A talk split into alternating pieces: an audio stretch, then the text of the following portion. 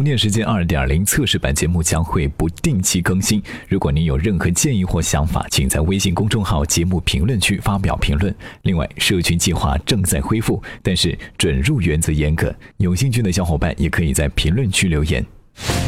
充电时间，TMT 创业者。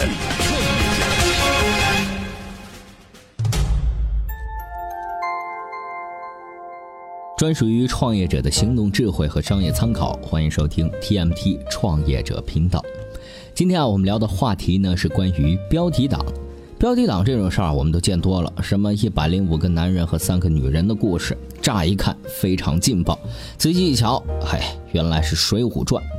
再来举个例子，一个淘气的孩子啊，是残忍杀害了一只世界珍稀动物，扛不住压力，只能是以死谢罪。怎么回事呢？打开一看呀，原来是哪吒闹海的故事。小哪吒杀了龙王的儿子。这为了吸引眼球啊，不少人是把标题或者名号写的是格外生猛。最近，创投圈比较火热的一些创投机构设立的天使投资基金，据说也有标题党的嫌疑。有人说，这个概念本身就是站不稳的，会误导创业者进行投资选择。那天使投资基金究竟是什么？和天使投资人又有什么区别？创业者怎样辨别和选择天使投资呢？今天的 TMT 创业者频道，我们就来聊聊这个话题。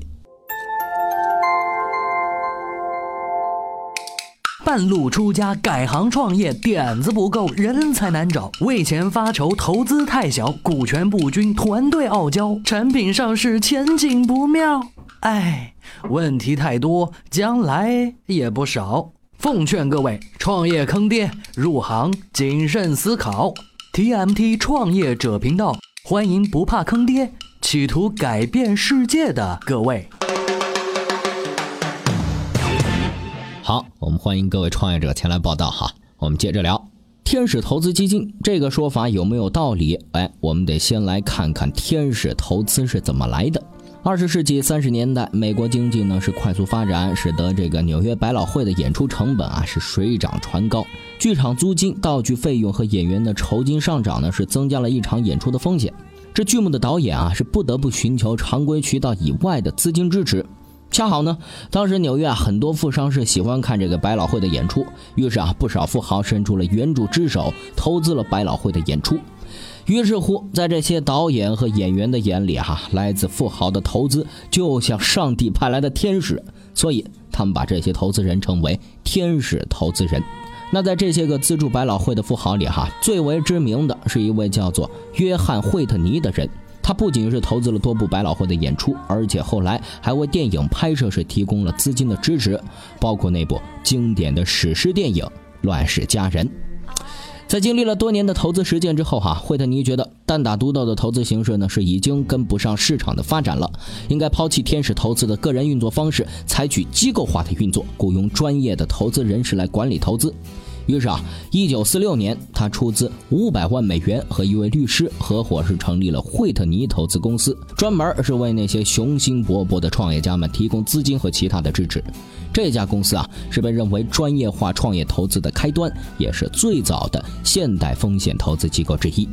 从这个故事呢，我们可以看出哈，天使投资是纯粹的个人投资行为，是拿自己的钱出来投资。这些富豪觉得百老汇的演出不错，演不下去了，挺可惜的，于是啊，愿意掏自己的腰包资助他们演出。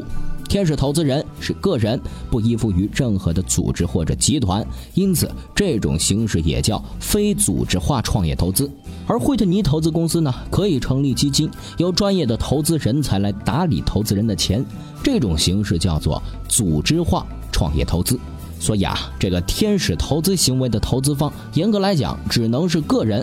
这个人花自己的钱来投资自己感兴趣的创业项目，而所谓的天使投资基金，既然采取了基金的形式管理投资，属于是有组织的投资行为，花的钱不一定是自己的钱。所以，天使投资基金这个词儿本身就是矛盾的，本质上他们其实就是风险投资。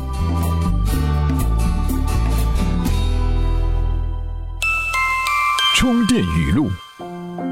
作为为互联网行业最著名的天使投资人之一，创立真格基金的徐小平，据说投资了一百三十多家创业公司，其中既有成功上市的兰亭集市、世纪佳缘、聚美优品，也有不幸倒闭的维棉网。那么，积累了这么多年的投资经验，对于创业公司，他们有什么样的投资标准呢？我们要投什么人呢？第一，要在多年以后依然记得把股份给投资人的人，这叫诚信，知道吧？这叫 integrity，有信用，知道吧？懂感恩，就是品德，这第一种。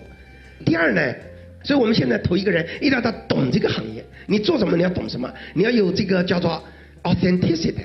你可以改行，可以做任何东西，但你这个之间一定要有一个理由。你知道第三点，看这个人啊有没有一些经验。如果他没有经验，团队人有没有经验，是吧？然后我们最后也给他一些帮助。欢迎回来。那这个天使投资基金啊，它既然是风险投资，那为什么很多基金愿意管自己叫天使投资基金呢？哎，一个很重要的原因哈，可能是这个名字听起来比风险投资好听多了。天使，哎，给你什么感觉啊？在你最困难的时候伸出援手，多么好听啊！另外一个原因呢，可能是天使投资的特点是投资金额小、决策快、进入时间早，管自己叫天使投资基金，可能是想标榜自己具有这些特点。哎，这个时候可能有听众就要问了，那我们怎么区别这个天使投资和其他的风险投资呢？哎，看项目发展的阶段也是一种重要的区别方法。天使投资当然是创业团队获得的第一笔投资，风险大，但是回报率很高。天使投资人呢，往往在创业项目还没有发展出商业模式的时候就进行投资，因此啊，是被誉为雪中送炭。但是并不往往全是成功的，由于很高的失败率，天使投资人往往和创业者有密切的关系，愿意承担巨大的风险去支持创业者。现在呢，也越来越多了解行业动态的互联网高管也开始扮演天使投资人的角色。而之后的风险投资，也就是 VC，是在创业公司的商业模式成熟之后进行的投资支持。这个时候，创业团队是已经度过了最危险的时候，所以啊，VC 干的基本上就是锦上添花的活儿。当然，他们的投资额度比起天使来说要大上不少。充电贴士。无论是天使投资，或者是其他风险投资，他们都是奔着收益去的。创业者有没有一个基本的标准，对上投资人的胃口呢？充电时间曾经向听众征集过一句话，精准定义创业。公布的这句话是：正确的人以创新的产品，通过强有力的执行，满足一个已经存在的庞大需求。这也是投资人的一句投资宝典。希望收听节目的各位，日后都能赚钱做投资人，给充电时间更大的支持。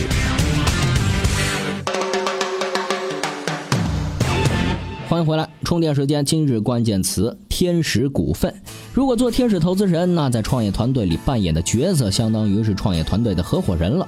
天使承担的风险几乎和创业者是对等的。那天使投资人应该占有多少股份才合适呢？少了的话，投资人不乐意，风险这么大，肯定要多占一点股份才行。多了的话，创业者不高兴啊，有可能过早失去对公司的控制权。今天推荐的这篇文章就从投资金额、估值等各个角度分析了这个问题。您只要在充电时间的微信公众号回复“天使股份”四个字，就可以找到这篇文章了。本期节目由库里企划编辑，老 t news 老彭监制。好了，今天的节目呢就是这样，感谢您的收听，我们下期再见。本期节目关于天使投资基金的观点源自北京大学黄松教授的文章。在此，感谢黄松教授授权充电时间节目使用他的文章和观点。充电时间，你的随身商学院。